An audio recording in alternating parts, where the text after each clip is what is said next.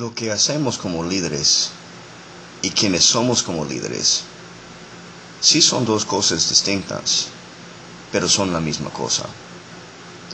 No nos confundimos que las cosas que hacemos reflejan la calidad de líder que somos. Entonces, para poder mejorar la calidad de líder que somos, tenemos que mejorar en nuestra persona. Significa que, que nosotros tenemos que tener algo interno para poder cambiar y mejorar todo lo externo. El carácter es una de las cualidades que un líder debe de estar constantemente mejorando en su vida. El carácter revela quién es uno.